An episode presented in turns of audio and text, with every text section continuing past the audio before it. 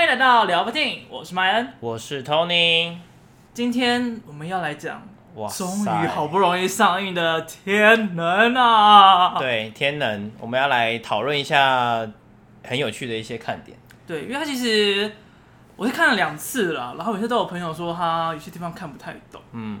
但是在讲这些东西之前，就是假如现在在直播啊，或者是正在听我们的节目，这一集绝对会爆雷，对，没所错，以没看过的话，最好去看一下。但是如果你觉得你自己资质不够好的话，说不定你被爆雷还是听不懂在干嘛。很多东西应该是听不懂啦。啊， 如果在直播的网友有问题，就马上在下面问。我们等一下后面会有一个解决疑点的时间，就会对把内容告诉你们好我们的看法啦，就不一定是正解。嗯，就是比较像是我们的想法，有些也许是正解，但是有些可能真的是要等到诺兰自己回答才知对道。，那因为在直播，那我们现在其实主要是在录我们的 podcast，就是聊吧电影，所以我们会先大概讲一下电影的一些外围的东西，嗯哼我们的一些嗯哼看法，然后后面才会慢慢解决大家的疑点。所以直播的朋友先稍微怎样等待一下， 但是有问题可以直接丢来问啊。对，我们等一下会一起回答。好，那就先讲直观来说，喜欢吗？你喜欢吗？我觉得你是不是一脸就是说嗯不是干不我是能够讲不喜欢 吗？这种对啊，这不会不喜欢吧？娱乐性很够，然后议题性也很够。但如果你要以诺兰的作品来比的话，当然就是少了，比较没有那么好。嗯，这其是实他最好的作品。我觉得就是这部片在看的感觉有点像是一尸到底的那个氛围，嗯，你知道什么意思吗？就是你要它看到后面才会对，嗯明你了后面全之后部会一个人大爆炸，说哇靠，原来是要这样子搞。 但是当你在前面的时候，对就是会很有点 boring 啊。意识到底是因为它前面就是一个烂片的感觉嘛你，就会觉得毛巾报到一起。想说我到底为什么要花钱进来看这部电影嗯？然后诺兰的《天人》一开始的话，它其实有太多的解释性上面的东西，对，而且不同于之前作品，就是它很多这次很多都是用对话嗯来进行解释，所以就是说教的意味又会更重，因为全全面启动是一边给你看，一边带你进入梦境，然后一边解释嘛。嗯那这部就是说教成分，因为他没办法给你看。他只他只要有一给你一看部分就有解释爆掉啦了对对，如果他给你看到太多画面，他就直接当场炸裂。有人说就是诺兰给你上九十分钟的课，然后后面六十分钟考试， 就看你有没有看你懂，对对不对？对对 你及格吗？ 我及格啊！你看两次才及格吗？我 还是第你一觉得次你其实就，看懂大部分，但是就是第二次，因为有些细节没有看到。我觉得你，我我觉得你后面有达到九十分。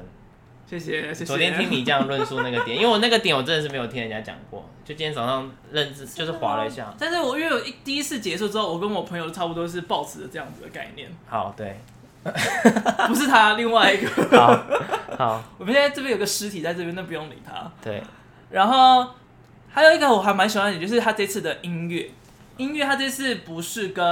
Hans Hans Zimmer Zimmer 合合作作，他是跟我忘记叫什么名字。就是黑豹的配乐大师，对他这次的音效虽然也是偏吵啦，但是我觉得他给的那个加强的效果还蛮好的，因为其实像在解释的时候啊，其实蛮或者是一些地方的时候。他给人家比较沉闷的感觉，其实是音乐带来的氛围的提升跟降低。我觉得它电子成分比较多 了，因为 Hans Zimmer 讲讲难听点会有点过于浮夸，因为他很喜欢用大乐队去做那个嗯对效啊，果因为其实像敦刻尔克，像这后面这张海报电影，我就觉得那个时候配乐真是有点太吵了，嗯，而且、诶我还有，哦对，但我记得你是不太喜欢吗？因为我觉得有时候在发生这件事情的时候，你就可以听到那个音乐的风格，你就可以大概知道等一下会发生什么事情，尤嗯其是它前面跟后面都有一个倒带的短促音，对对对对对嗯嗯嗯，然后我就会觉得，而且我可能是我的位置吧，因为我刚好坐音响靠右很近边吗对，我倒是靠右侧，啊开 IMAX 靠右侧，然后我就觉得有点有点轰炸，刻意有点刻意啦，应该讲不会说不好，但是有点刻意，就是你嗯会预估到说等一下就是会有什么事情会发生这样子。 OK，但是他有一个地方很喜欢的是，就是在那个红色的房间里面嗯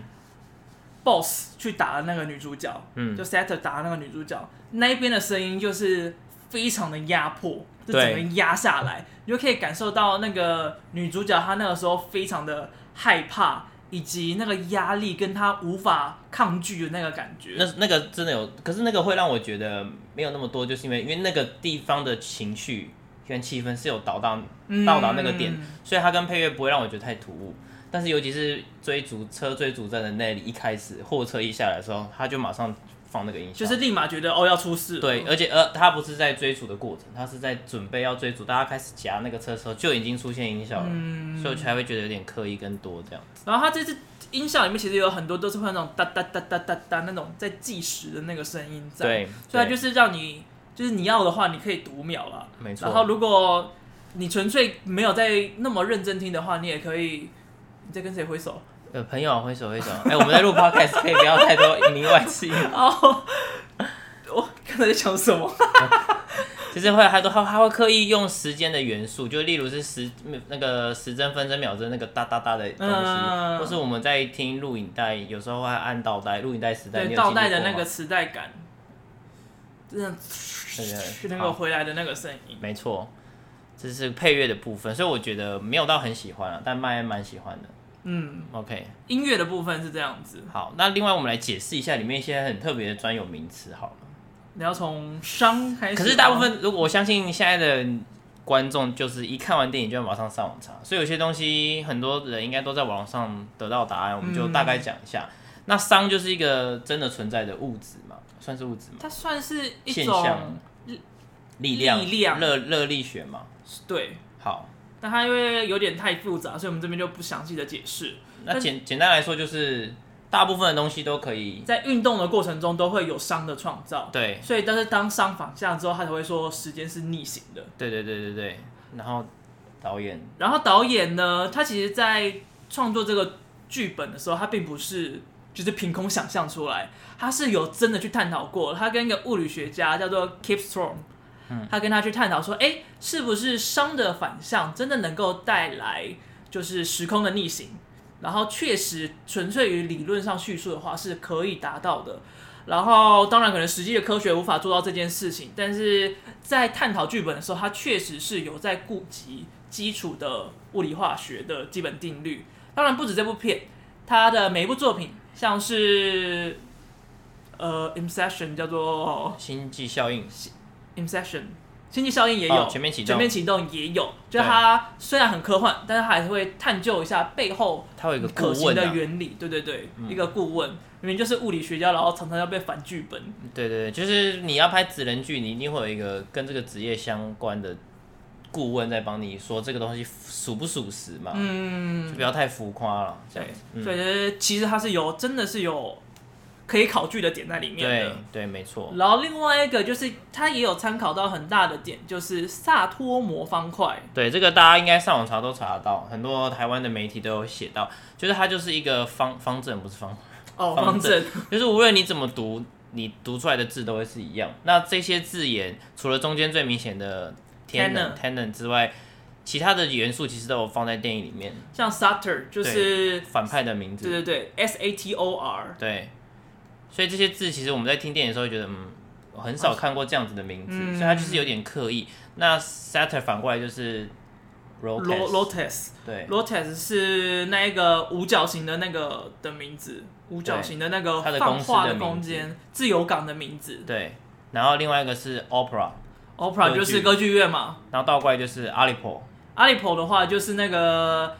卖盗画版的那个画家，对卖被画打的那被打到半身不遂的那一位。对对对对对，所以这些东西都有慢慢被导演放入这个电影里面。好，那另外一个很有趣的理论，算理论吗？道理、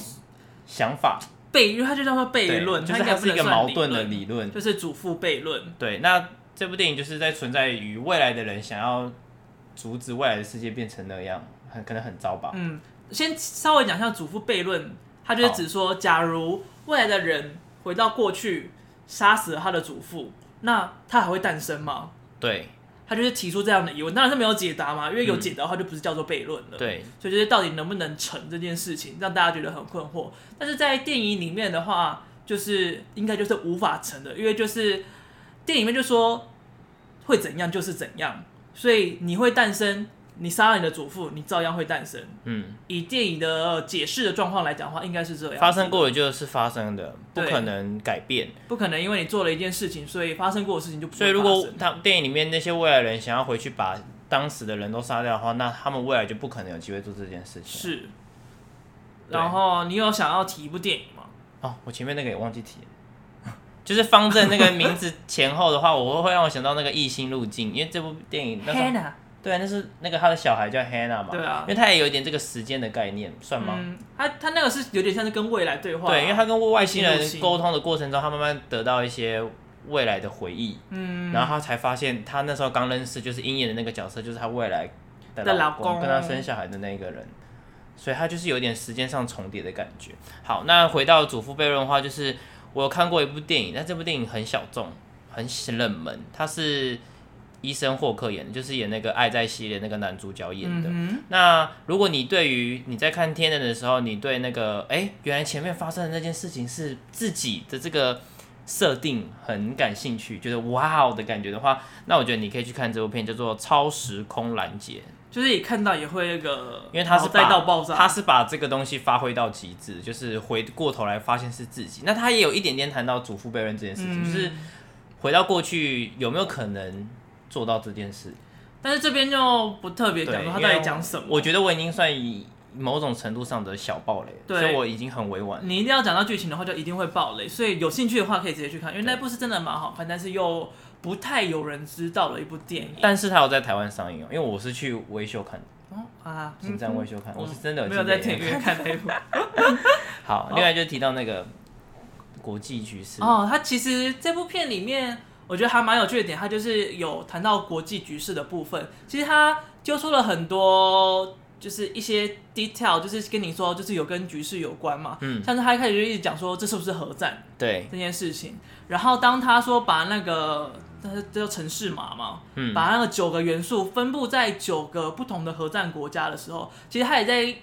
意识，就是九个不同的国家都各藏着武器，然后让这个世界变得很紧张的这个局势。就是现在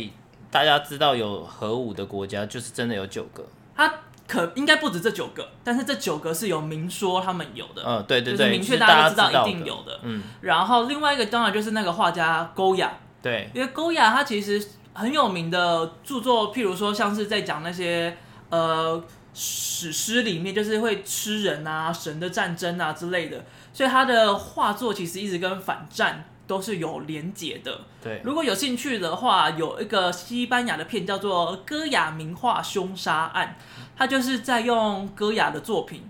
然后再讲、再讽刺，就是政治啊跟国际的事情。嗯就是有兴趣的话可以看看， Catch Play on Demand 有哦，好像是去年的嘛，二零一九的电对，影。是二零一九的电影，嗯好，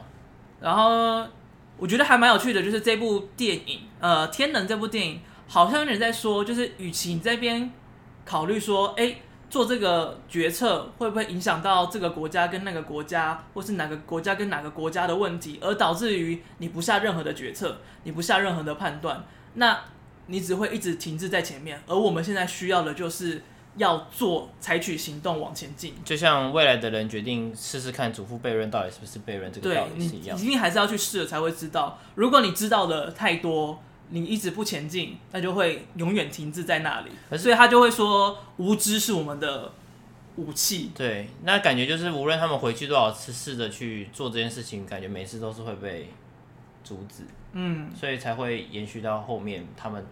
的那个世界。对，What happens happens。所以它就是一个一直无限的循环，一直无限的循环啊。All right，好，那我们就 boss，你想讲吗？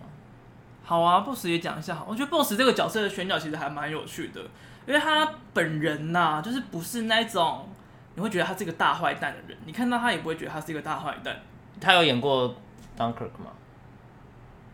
你不知道，哎、哪一个啊有啊，他就是在那个那个合体上面的一个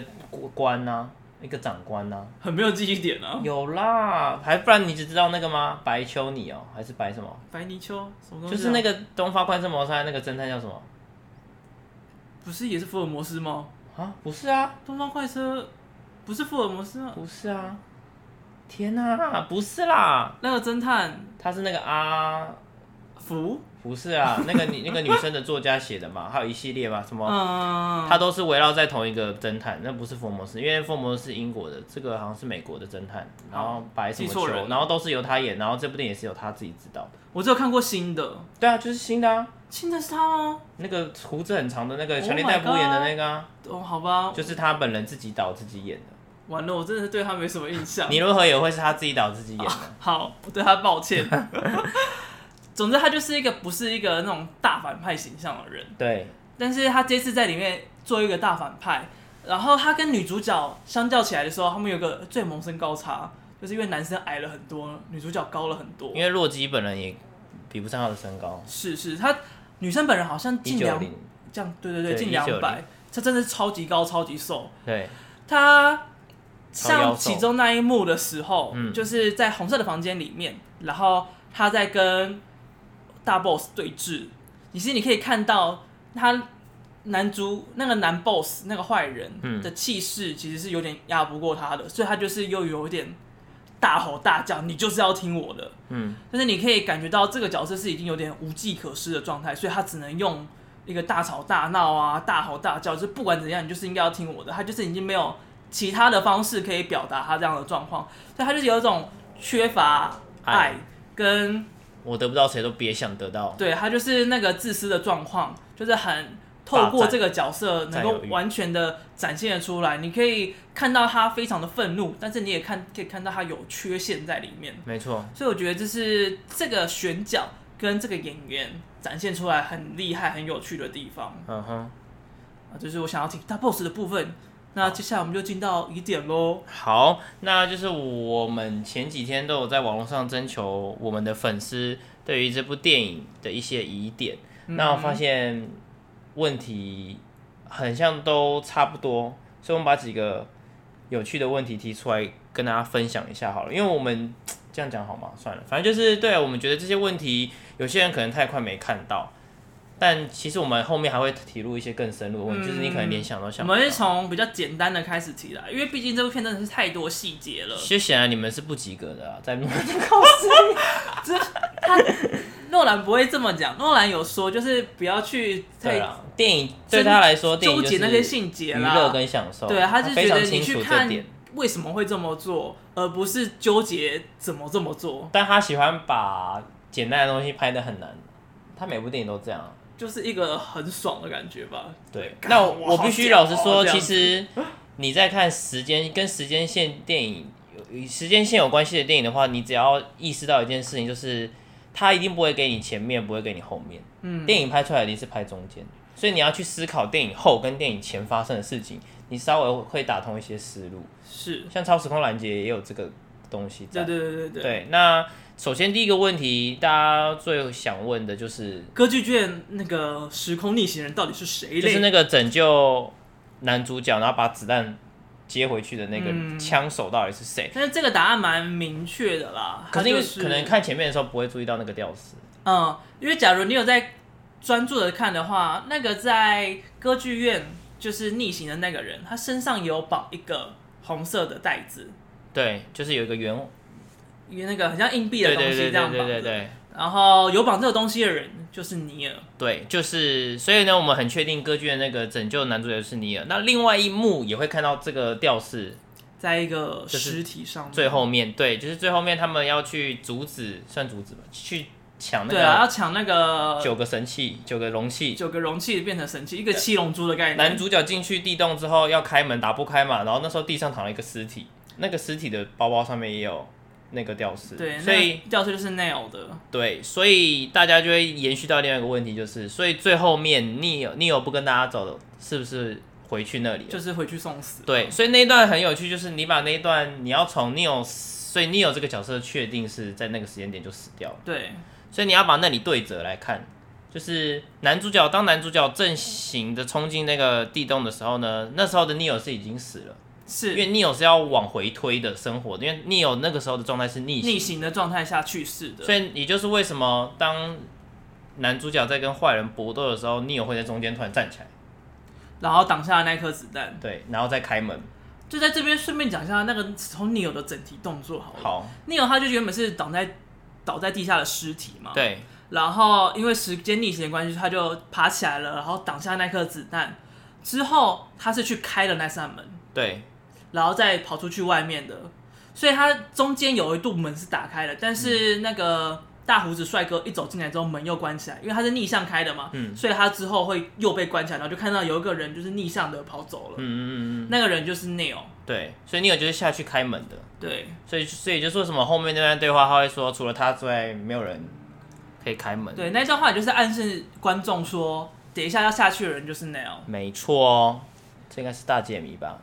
应该解释了很多东西，我们应该解释，我觉得我们解但释我得觉得蛮这清楚个的。这这这个还算是简单的。，好，另外就是有些人会觉得氧气罩的设定有点 bug，就是我到底什么时候要戴，这个时候又没戴，那到底是怎样？他自己打自打嘴巴吗？基本来讲就是在逆行的过程中需要带。对，你要记得一件事情，就是逆行的人他会在进入机器而变回正向。对，所以他回到正向的时候，他就不需要带了。他就只有逆行的过程当中是需要带的。，对，就像那个男女主角他们三个人在火货车吗？是货车吧，在是货车是里是面要回到仓库。机场仓库的时候，他们那时候都是处于在氧气室的，对啊，你有看到吗？他就是氧气罩到处都是啊，对然后还有那个白布透明的布帘盖下来，他就是把那个氧气灌满整个空间，所以他们在里面是没有要带，但他们其实是在氧气室空间里面，就是也是带着氧气罩的意思啦。对，不过有一个呃，我不知道大家有没有发现的问题，就是如果你要回到哪一个时间点，你就必须在逆行的环境中待多久。对，假如说你要回到一个礼拜之前，你就需要逆行一整个礼拜到那个时间点。对，所以它跟我们一般看到的回到未来、回到过去的电影不太一样。对，他他有说嘛，他不是 time travel，他对不是它时间旅时行。空旅行。对，所以呢，这就是为什么他们在车库、呃车货车里面会那么久。然后呢，罗伯·帕丁森一直叫他们睡觉。嗯，但是就其实如果是在真实世界上发生的话，代表说应该会对有一台车子正在逆向开 逆，向开了一个礼拜的时对，间。除非他们找亡命关头，这样是倒着开车。我想说，这样外面应该很多 Twitter 啊，新闻都在对报说有一台呃什么大货车啊正在在公逆路向逆行当中，对然后就等于是大爆红才对。嗯，所以这个算是 bug 吗？还是因为他也没有故意拍外面，我们也不知道对他啊，们因到为底。也不知道有没有上报啊，不知道有没有人把它拍下来，但是就无所谓了，不不是重点嘛。。对，OK，好，但是以他的条件来讲，他会是这么做的。好，我们下一题。就是大家相信大家最疑惑的，或是最看不懂的，就是最终局之战，是，你就是说最终那场分成蓝红队在打的那对一场红蓝架大战，大家会一定会 what 手机嘛喜都维。我跟你讲，最浅最浅的，我真的有人问到说那个时候的罗伯·帕丁森在哪里？罗伯·帕丁森那个时候是在逆向的团队，就是对。蓝队里面。那个时候他在蓝队 Team Brief 那个有拍出来，有可是因有为有后面打仗的时候大家都 带的我觉得他已经有尽量分开，有因为有看有蓝队的那个可是那时候 leader，她真的是一个很乱女生。就是剪接的时候真的会很乱。对，那个时候真的是太多东西了。然后又有人说，因为还好男主角是黑人， 所以看得出哎比较来清楚男主角是哪一位。对所以那个时候简单来说，罗伯·帕丁森的角色就是 Neil 这个角色是在蓝队的，然后男主角大卫·华盛顿是在红队就是正向的队伍，所以蓝队这个队是属于先正向过，对，他会正向到就是整个行动结结束束后，然后再逆向回来开始 briefing，嗯，然后再开始整项行动。对，所以红队在正向的队伍在行动的时候，已经有蓝队的资讯在他们的 briefing 里面了。嗯，然后同样的，蓝队在 briefing 的时候也有红队的资讯在他们的 briefing 里面了。我你要不要用手手、再讲一嗯次？再讲一次，就是蓝队先去嘛，先去，就是蓝队就是一开始是正向的嘛，正向到整个活动、整个战大对战结结束，束之后，嗯然后他们才开始逆向，逆向之后才 briefing。嗯， briefing 之后才开始，就是用倒数的方式参与这个活动嘛。对，然后红队的话，就是从头到尾就是他只有正向的 briefing，然后开始这项活动。嗯，所以逆向那一个队伍会体感时间他们会多了两个小时，对因为他们先要要先顺着经过一次嘛，然后再逆向回来。对，然后罗伯·帕丁森那个角色是因为在中间看到那个主角们有那个难，洞被炸掉，他们逃不出来，所以他才又进去机器，让他自己变跟红队是同一个方向。对，啊他去正向了之后再去救他们。对对对，所以这是比较大家看不太懂的地他方。正向救他们的地方就是你有看到他们开车，然后去阻止他们，就然在后那边按很喇多叭停嘛那停啊那，然后结果都没有停嘛。然后后来之后他又去丢绳子下去给他们啊，然后拉再起用来，车子把他们开拉出来。对对对那一段就是他正向的目的。嗯嗯嗯嗯，然后还有一点就是大家都会觉得很困惑的是，为什么要把那个建筑物炸掉？对，就是他们一个炸上面，一个炸下面嘛。对，好，那个建筑物基本上就是一个敌人很多的地方啦，嗯可以这样当做是这样子，所以他们就要确保，不管是在正向还是逆向，所有的时间点里面，这个建筑都是被毁灭的状态，对所以他们才会要算紧，刚刚好五分钟整的时候都要把这个建筑物给炸掉。因为如果有时间差的话，就等于这栋建筑会爆炸又恢复又爆炸。对，两然后次中间就会有一个存在时间点，然后就会让他们可能有比较大的风险在。对，所以他就是算好时间，所以他们过程中都要一直看手表。对，这也是他们手表的很大的一个用意。对，然后，如果你在看电影的时候没看懂 briefing 在干嘛，我跟你讲，真的不是你的问题，因为当下的那些角色也都不知道这个 briefing 到底在干嘛。嗯，他们对知道他们的目标就是要抢走那一因为个九个连在一起的城市嘛。有人在下面问问题嘛，然后他就会说你不需要知道。对这个东西不用知道，哎，那个东西也不用知道，还有什么蠢问题吗？没有。我觉得好导们开演始在行动趁机骂到 呃演观众心理的问 题。对，他想不说用这知道个在干嘛？这个在干嘛？他说你不用知 道，就是一个导演的 OS，就对叫你对不对要再管这些东西了，看就对太了。棒了，拍出来也顺便吊打一下观众这一疑我问觉。得演员应该都被屌屌对被打，想说到底在拍三小，我只是对跑来对对跑去而已。好，那我觉得我们有个东西需要解释一下，就是，呃，就是刚刚我们前面讲的，就是你你其实，在看整部电影的时候，你必须找到一个中间点，对，然后把中间点对折，其这样他你的才可时以间对点照都会比连较上好。看。所以简单来说，这整部电影，哦，简单来说，就像刚刚前面那个 Neo 回去开门的事情，就是从 Neo 死的那个地方当折点。嗯哼，然后，如果是整部电影的话，就是从女主角她的游记被枪，对他中枪之后，这整部电影就会重叠在一起。所以换句话说，这整部电影的前面歌剧院跟最后面的大战，红蓝大战，其他们实是发同一个生时间点。对，他们是发生在同一个时间点的。那这个可以小解释，小有点小有有有趣啊，因为这部电影叫《Tenant》嘛，嗯，就是 ten 倒过来跟写正正的写跟倒过来写嘛。对，所以它就是 T E N E T，所以你不管正的拼、反的拼，它都是同一个单字。对，然后就是有点在讲说，其实这整部电影的前十分钟跟后十分钟是同一个时间对发生的事它情。就是整个整部电影都是可以折起来看。对，我觉得或许很多人没有发现这件事，所以大家就会开始去思考后面那一场女主角杀反派的那一场戏的一些疑嗯点，哼，就是他们两个都属于逆向回去之后变正向的人，对，没错。因为正向的女主角那时候正在带儿子离开嘛，对对对对对，然后呢，那时候的反派是其实去是去了基辅，就是那个歌剧最前面最片电影最一开始那个他们去抢布二四一的时候，，对，因为那个时候在前面的时候，女主角有用口头讲说她消失过一阵子，她坐直升机出去一阵子，所以呢，对反派的心态，她回到那个时间点，就是这样讲起来有点重情嘛，嗯，应该说他可悲吧。如果他他是是他一个唯一快乐时间就是那个时对，候，因为她如果是一个这么阴谋大反派的话，她回到那个时间点，会觉得她其实还是蛮柔情的，有吗？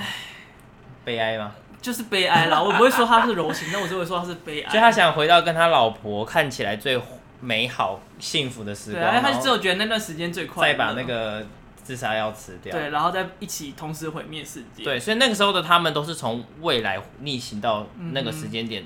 做那件事嗯情。他有两个地方就是提示了，嗯就是为什么提示为什么就是这两个最后的大战，越南还有 OPRA 那里是同一个时间点，一个就是他们在最后在船上在那边讨论的时候，他们就有说到说。哦，那个离开的那个时间就是刚好去基辅嘛，然后他们最幸福的那段时间就是在越南嘛，所以他要如果要逆向回去自杀，体验他最快的时间点，那就是他正原本时间点那个他自己嗯去基辅的那段时间。对，才可以补那个空。对，然后另外一个点就是在基在那个最后就是女主角要杀 BOSS 的那个时候，他那边有一个直升机嗯，是载着那个 BOSS 飞走的对，，没错。那个直升机就是载着 BOSS 要去到基辅那里。嗯，对，这个听说那个直升机很容易看漏啦，其实我第一次看的时候，我发现我一开始会以为，因为那个女主角正逆向回去的女主角一上船就跟那个员工吗？对，那小个打弟扫人，说嗯，叫就是请你们老板回来，没有人预知到。哦，他是一开始一开始飞走了嘛，对啊飞走了，然后他又说，哎、他飞回来了，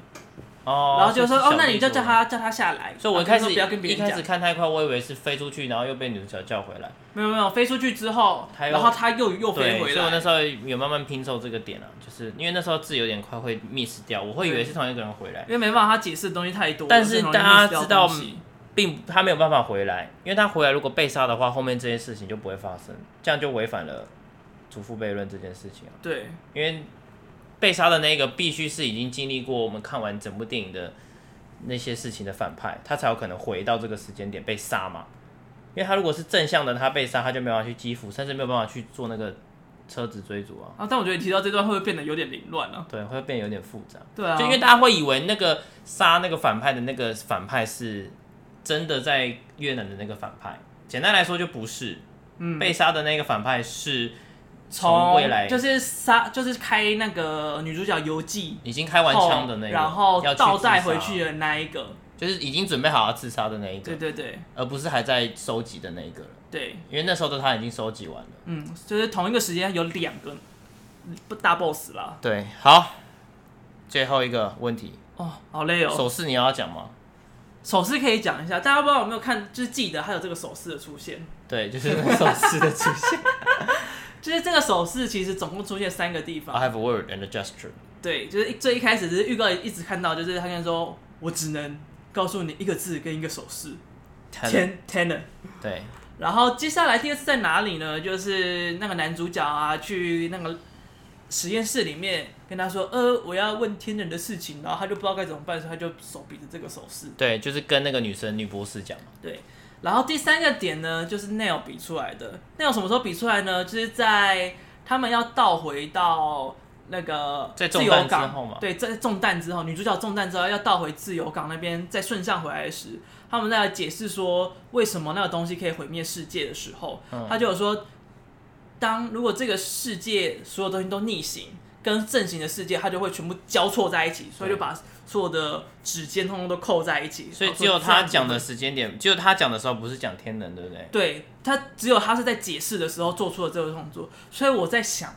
应该就是因为他做这个动作，然后被男主角学了起来。被无知的男主角学起。对，所以之后男主角在解释天能的时候，都会在比这个手势， OK，所以这个手势才因此而诞生。好，那这就要提到你的那个理论。好，先讲一下大家最常问的问题就是 Neo 到底是谁？很多人都说 Neil 是未来人，对他们会觉得 Neo 就是已经发生过这一切之后，所以他决定回到未来陪男主角经历过一切。那甚至网络上外媒比较多了，有一些粉丝理论觉得 Neo 是女主角的儿子。先说我觉得这件事情是绝对不可能了一。部分是因为罗伯·帕丁森本身的发色并不是金色的，对，所以他是有点刻意为了这部戏染色。那所以有人就觉得他刻意染色就是为了要跟女主角同色，嗯，我是觉得，所以你觉得导演刻意要混淆吗？有可能，因或为者是那部有其他那目那的吗那个演员是那个角色是不是金头发不那么重要啊？看起来是没有很重要，而而刻且意的，就是有人说，在电影里面，罗伯的角色就是 Neil 跟女主角有一些很亲比较亲密的互动，但我很仔细看，完全没有。有些人他只有跟他解释，可是有些人觉得释法不可能是他儿子的原因，就是因为他们基本上没什么互动。对他们基本上没有可是互动。我觉得，如果他真的是他儿子，导演会刻意避开要让他们互动啊，但是至少会有一点点暗示啊。因为当时的女主角不知道那是她儿子，是只有罗伯自己知道而已，对吧？如果按照这个理如论，果是的，话，对啊，但是曼恩有一个理论，我觉得比较有道理。然后他，因为讲难听一点，如果他真的是他儿子的话，那罗伯那个角色就必须逆逆行这么多年，对啊，才会回到这个那那个时时间点上。的荒废是非常长的，因为你假如说你要回到两年之前，你就要花费两年的时间逆向，然后然后再花两年逆向之后才再顺向过来，所以到时候你你总要逆向花回四去两年，再回到原本的时间是要四年的对啊时间。，那如果他要是他儿子的话，我们都看到那个儿子虽然没有拍到很多，但他就是一个孩童嘛，对啊，十岁吧。哎我不知道有多罗伯小。的角色了不起就二十五吧，对啊，那就这样感前前觉后十五十五就要三 十年，那就是比去火星还要更浪费时间呢，就比那个全面启动他在那个混沌世界更久，对久爆了。哎、那如果他们在逆行的时候进入梦境，是不是时间就会更快？请不要把两部电影放在一起，好吗？ 所以会不会姐妹坐在这，她就会进入混沌世界，然后她那个时间是顺序就变更慢呢、没有啦，什么时候姐妹做了？这就这都有人在男主怀疑嘛男主角好像有这样讲，但是就没有表兄真弟的很是这不样。是对啊？Cousins， ，cousin cousin，他是用 cousin，但是这个关系不大啊。可是我刚刚讲那个有没有可能，你说在梦吗？就是她在逆行的时候进入梦里的混沌世界，可以不要谈论这件事情 吗？就这是样她就可以减少年龄的增长了，对不对？因为阿布宽那时候不是在梦里面变啊，然后就被揪出去，他就恢复了啊，回到机场上了啊。有据说，就是如果你是在休眠的状态下的话，的确会减缓对你不对身体的老化。因为第一幕就是阿布宽变很老嘛，然后说 I saw that 为 before，什么你叫他阿布宽哦？哦，那个什么线，蔡昌宪，不是那个 日本演员啊，我突然忘记了什么线，对不对？我忘记他的名字，反正就是那个日本演员。反正就是他了。好啦对啊，有没有可能？哎、这样就有道理嘞。不要把两部电影扯在一起啦，好好重点 Sorry 是不要扯在一起，因为基本上那个罗伯不不不那个诺兰的电影，它就是嗯每一部都是分离开来的，所以理论通常都对啦啊不会对啦照样的应用。如果你要扯在一起，那就会扯到超多东西了。我是说，如果按照他这些世界观的逻辑的话，是可以用的。对对对啊，如果就是把所有理论通套在一起的话，好，那 Neo 到底是谁呢？请麦恩解答。Neo 的推呃，麦恩的推测呃，我先说为什么我觉得内有不是未不来，是未。来人，因为假如说这个组织是在未来成立的话，嗯，那如果是如此，然后特派了内尔回去进行这些任务，嗯，那代表说他回到过去之后，他还要训练我们一开始看到那两个知道 Tanner 的人，就是那个在船上跟他比这个手势，跟那个博女博士，对，代表说他还要去再分配他们两个这这个任务，对那这样代表说他不会是单纯的一个特派员，嗯而且这样的话就表示 Tanner 的这个组织会变成是 Neil 所创立的，那也就不会是在未未来创立，而是在很久之前的过去就创立，嗯所以第一个点，大家大家要意识到说，Tenant 这组织其实不是在未来的时间点创立的，对，他是而在是过去的过时间去，点所以创这立件，事情发生在过去创立的，不然的话，他们中间就不会有那个那么大规模的对军啊，队啊。就是也不会有那么多大规模的运用，所以有可能是未来想到，然后回到过去创立的。对，所以我个人的想法，我我跟我朋友们讨论起来，就是比较可行的是，是男主角在结束了这一切，就是也是阻止那个印度阿嬷枪杀女主角之后，他再回到过去，创立了 Tanner 的这个组织，嗯，然后再招募培训了这些人嘛，然后招募了，因为你看，连罗伯也说，就是哎、诶那个他是男主角招募的嘛，然后男主角也知道他自己是被他自己招募的。对。所以其实简单来说，在电影世界里有会有一个男主角，那个男主角就是回到、逆行到过去那个时间点，的男主角是完全没有在电影里面出现的。对，就是整部电影进行的同时，还有另外一个男主角在，但是那个男主角就是回到最过去的时候，创立了天能的这个组织的的人，但是他并没有在这部电影里面出现。对，所以这是麦恩的观点。对，因为他基本上也会跟你讲说，你不要知道太多的细节，你不需要知道你不需要知道的事情，嗯，就是无知是我们的力量嘛，所以就是保持好，就是你 focus 现在这个能力就好。所以他也就有一个教条是说，就是哦，你就专注于现在是其他东西不要 问，所以他有点像是他回到过去创立这个组织，然后招募麦呃不是招 募麦，套路我。招募尼奥尼奥，对也顺便招募自己，对，顺那便他让就没有自己亲自招募，他就是让人去招募正确他的。走上这条路。对对对对对可是他一定是会走上这条路啊，不然未来他就不会是发生。是他是是又是一个感觉一个 cycle，对，所以这就蛮是妙的。 tennis 这个词厉害的地方。所以因为大部分的人人，还有大部分的外媒都是推断 Neo 是未来回到回从未来回到过去进行这一切的。嗯哼。但麦恩的想法就是，他觉得其实回到过去的是男主角，只是我们看到的男主角是还没发生过这一切的无知男主角，是，已知男主角就从来没有出现过。对，没有在这部电影里面出现过这样子。对，这也是昨天在跟通姐讨论的时候，他跟我说，哎、没有人这样讲过、哎，真的没有这样讲过，就是查到这样的，因为大部分会觉得 Neo 才是那个最神秘的人。所以那时候你刚刚跟我讲说，我超惊讶，说哈，真的吗？后来有还是有查我就觉得到就是这样子啊嗯一点点啦，但那个声量就是比较小。所以我觉得这个到，而且这个观点是目前最具有说服力的嘛，因为刚刚讲了，如果要 Neo 回去做这一切的话，那他又不是主创者，对啊，他又要必须找那两个人来演戏，那那两个人又是逆行的吗？还是又不是？那两个人，我觉得那两个绝对是不是逆行的，而且他们两个感觉在那边，那个女博士至少在那边已经是蛮久的一段时间，是，而且他们说他在做研究嘛，另外是已经知道一下子了，然后他们的状况很明显是他们知道有逆行的物质，对但是他们不知道有逆行的人，对，所以就等于说，如果你要叫罗伯去做这些，回到过去做这件事情的话，有点怪，太多了，就是他要做的事情太多了，而且他就反而变成了组织的成立者，而且不觉得 Neo 出现的时间很怪吗？对啊，他就是那个时间，他出现的时间点其实也是被主角派遣的啦，对，所以我们觉得 Neo 其实他一直都是正向人，就是他没有并没有回到他的过去，也没有只是他是在很久很早之前就被未来的男主角遇到，对就是逆行过很大一阵子，然后回来创立 Tanner 的那个男主角遇到，对所以他才会说哦，我跟你已经认识了很久。然后接下来就是他在跟他道别，最后嗯最后那个 Neil 在跟男主角道别的那一段才说，你的故事才只到一半，没错你还有一大半要准备进行。没错，我觉得这个理论蛮有趣，我蛮希望大家可以听听曼恩这个理论，虽然我们现在的声浪很少，之后会做一个懒人包啦，就是大概解释一下，就是我这个讲法的原因时间线会是怎么样跑的。对，好，那其实天能真的不错看，啊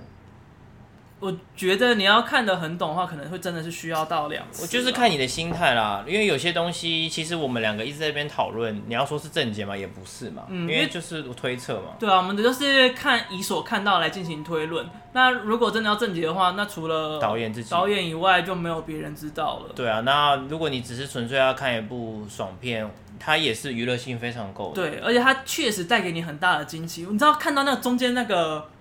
突然要大逆向的时候，真的很想跑去问导演说：“看这个剧本到底怎么想到的？真的很浮夸哎、而且诺兰曾经就说过，他每次想要包装一个比较庞杂的知识的时候，他都很喜欢用谍照片来包装，嗯就像《全面启动》嘛，因为他是一个零零七的粉丝对，而且他还说，就是他为了要创作这部电影，他特别禁止他自己去看看007零零七，因为他不希望这部片里面出现任何零零七的影子在里面。对，但我觉得真的非常成功，就是我不会觉得这是一个谍报片，但它确实有谍报片的那个氛围在里面。而且说不定华纳跟诺兰迟迟不愿意上院线，就是呃迟迟不愿意上先上影音平台，就是因为这部电影如果上影音平台，它就是可以一直倒转、倒转、倒转、倒转，然后有些细节就不会让大家这么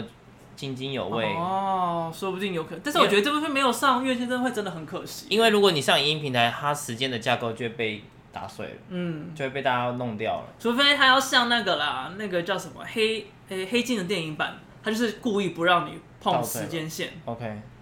除非这样子玩哦呢、